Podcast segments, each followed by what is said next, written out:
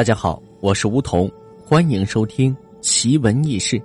提起摸骨，许多人别说接触过，甚至听都没有听说过。那么，何为摸骨呢？看相看的是人的身相，包括面相、骨相、生相、手相等等。所谓摸骨，看的正是其中的骨相。这是一种非常神奇的预测术，通过摸人骨头的形状、长短，可以预测。人的凶吉祸福，他有盲人相传的秘技，即使是盲人之间也不会轻易传授。而且盲派东西不外传，明眼人想学那是不可能的。所以摸骨之术会的人很少，高手更是寥寥无几。但凡是遇到过真正的摸骨高人的人，无不惊叹他的神奇。下面要说的这个故事，就是关于一位摸骨高人的，且往下听。江湖之中多沽名钓誉之徒，有真本事的高人屈指可数。这人称摸骨神将的张师傅就是其中一位。张师傅生下来就双目失明，一辈子没有见过天日。他家从前也是个大户人家，虽然天生看不见，但家里还是请先生。来给他上课，背会了许多的文章，也算是个有文化的人。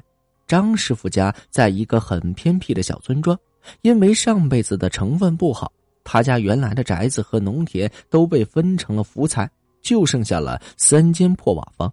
风雨稍微大些，就滴滴答答的响个不停，生活很是艰苦。虽然家道中落，张师傅却没有怨天尤人，自力更生，学会了唱大鼓。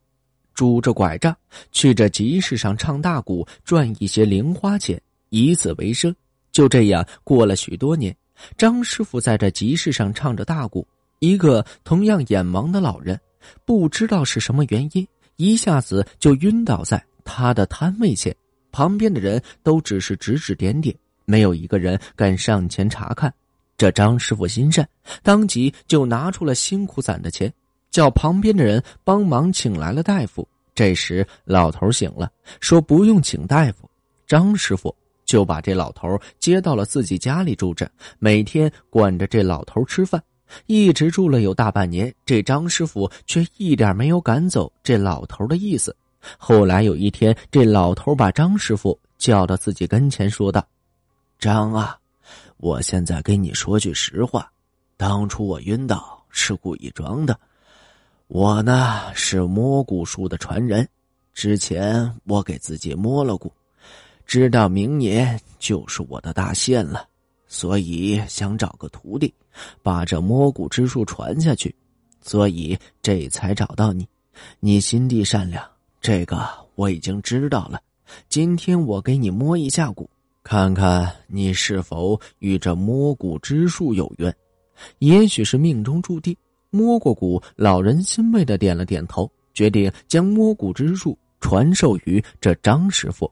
后来老人病重，临死前把张师傅叫到了床前，说道：“我们看骨相，只是预测吉凶，而这个吉凶最后结果如何，还要看个人自己的造化。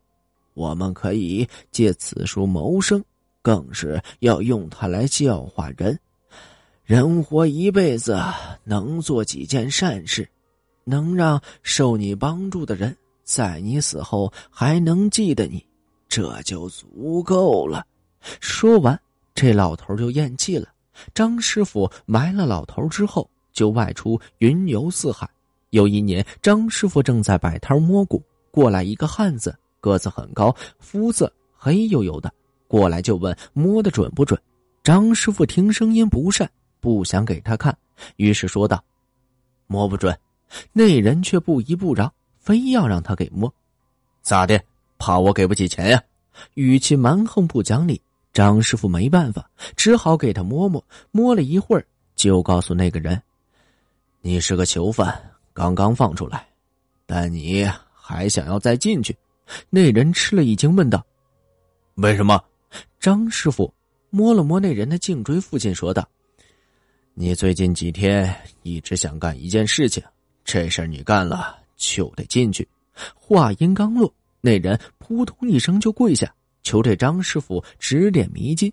张师傅说道：“你要是听我的，你就走吧，越远越好。”那人彻底服了，说出了事情的原委。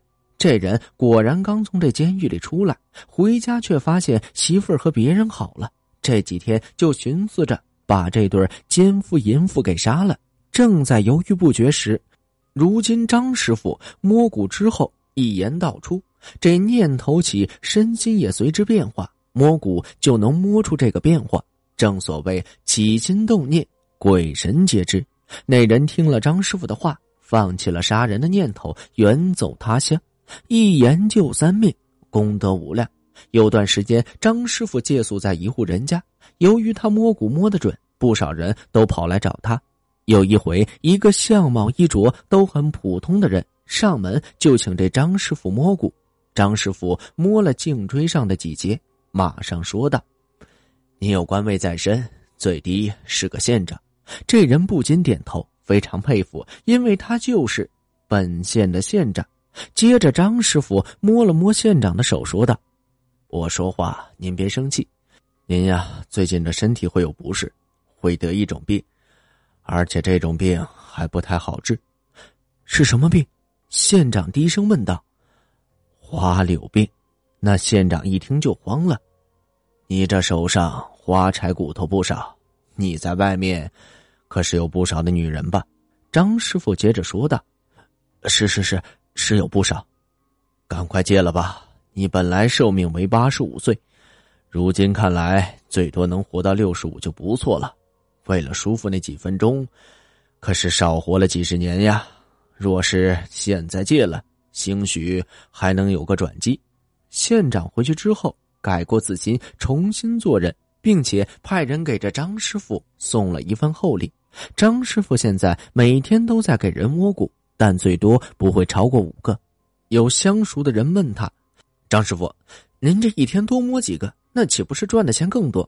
张师傅叹了口气道：“呵呵，哎，你是不知道，如今这世道，左摸一个不是人，右摸一个还不是人，摸着摸着就摸腻了。”张师傅话的意思，如今很多人的骨相如禽兽一般，披着人皮。不干人事。如果您觉得本书播讲的还算不错的话，欢迎您订阅和打赏。您的订阅和打赏是我前进的动力。想要了解更多关于奇闻异事的故事，欢迎您添加我的个人微信“梧桐说一二三”，梧桐说的全拼外加一二三。